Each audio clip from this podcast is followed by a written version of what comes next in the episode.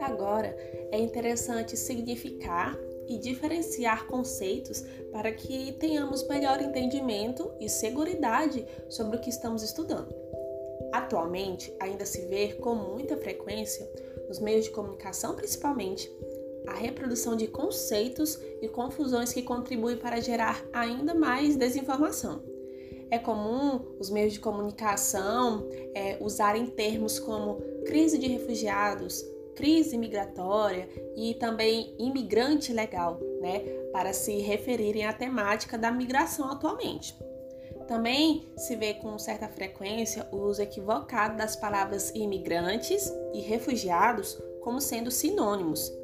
Por isso, é interessante que a gente faça algumas distinções conceituais entre eles.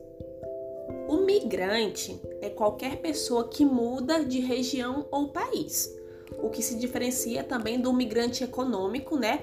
Que é a pessoa que muda de região ou país por vontade própria, para escapar da pobreza e, nesse caso, em busca de melhores condições de vida. A palavra migrante costuma ser utilizada para designar aquele que se desloca dentro de seu próprio país e também pode ser usada para falar dos deslocamentos internacionais. Agora, o termo imigrante, com i, se refere em específico àquela pessoa que vem de um outro país. Já o refugiado, de acordo com a Convenção de 1951, são as pessoas que se encontram fora do seu país por causa de fundado temor de perseguição por motivos de raça, religião, nacionalidade, opinião política ou participação em grupos sociais e que não possam ou, nesse caso, né, não queiram voltar para casa. É, você já ouviu falar que nem todo paulista é paulistano, mas todo paulistano é paulista? Bom, se você não ouviu, pelo menos já pode aplicar o mesmo raciocínio para desfazer uma confusão bastante comum nos meios de comunicação na sociedade. Uso equivocado do termo migrante e refugiado como sinônimos. Ou seja, todo refugiado é migrante, mas nem todo migrante é refugiado. Diversas vezes fazemos associações errôneas que até parecem bastante comum, mas que não são.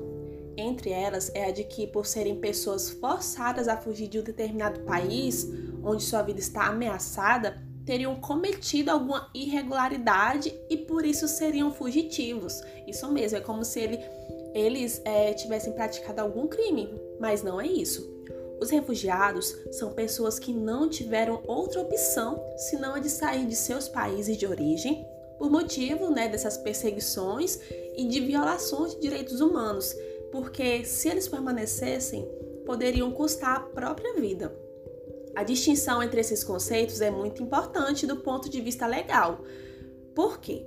porque apenas os refugiados encontram acolhimento nas convenções das Nações Unidas, né, aquela de 1951, e também nas diretrizes da União Europeia para obtenção de asilo. Já quem deixa a pobreza em seu país para encontrar emprego, que é o caso né, dos migrantes econômicos, não tem direito a requerer asilo notícias né, e afirmações que tratam sistematicamente a questão migratória como uma crise, né, entre aspas, é, vem acontecendo por parte, em geral, dos meios de comunicação e até mesmo por autoridades e instituições envolvidas na temática, reforçando uma visão xenofóbica de que o migrante ou estrangeiro ele é um problema a ser resolvido. Na verdade, em sua grande maioria, as migrações são sintomas de uma questão mais ampla, como o caso de um conflito armado, uma situação né, de violação generalizada de direitos humanos, um desastre natural também, entre outros.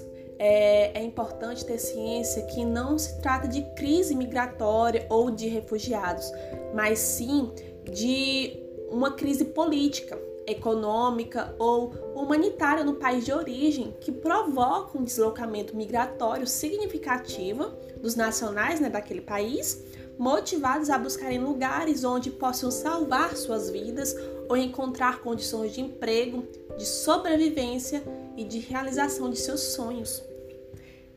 No próximo episódio, iremos tratar dos princípios e características principais do direito internacional dos refugiados. Fique ligadinho com a gente, viu? Até a próxima. Tchau!